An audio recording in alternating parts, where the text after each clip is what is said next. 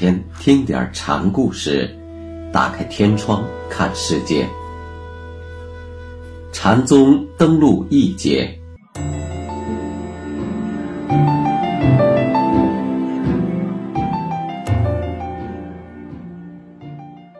今天给大家讲石拱会藏禅师的第三个小故事，题目是“三十年张公”。会藏禅师是由马祖说剑法开悟的。以后他离开了师傅，住到了石拱寺时，他也经常用弓箭来接引途中。有一位三平和尚，初来石拱参谒会藏禅师，一见面，禅师就对他高喊：“看剑！”这位三平也不是等闲僧，一见禅师如此，便拨开胸前的衣服，挺胸对会藏禅师说：“你这是杀人剑，活人剑又是什么呢？”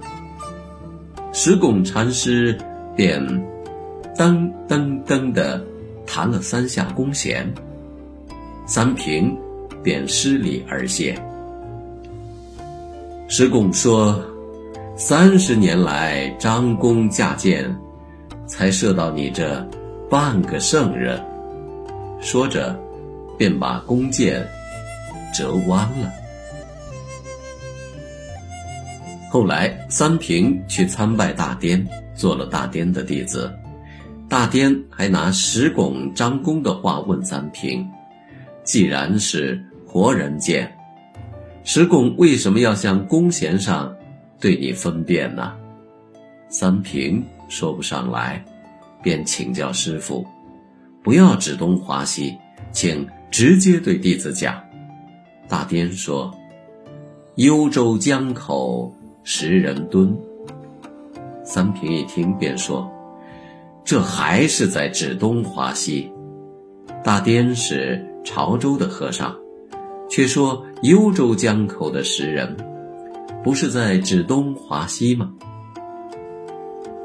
大颠这才直言相告：若是凤凰儿，不向那边逃。凤凰儿一同有出息。大颠和尚是说：你若是个有出息的和尚，就不要去管幽州不幽州。向你自己这边讨答案就行了。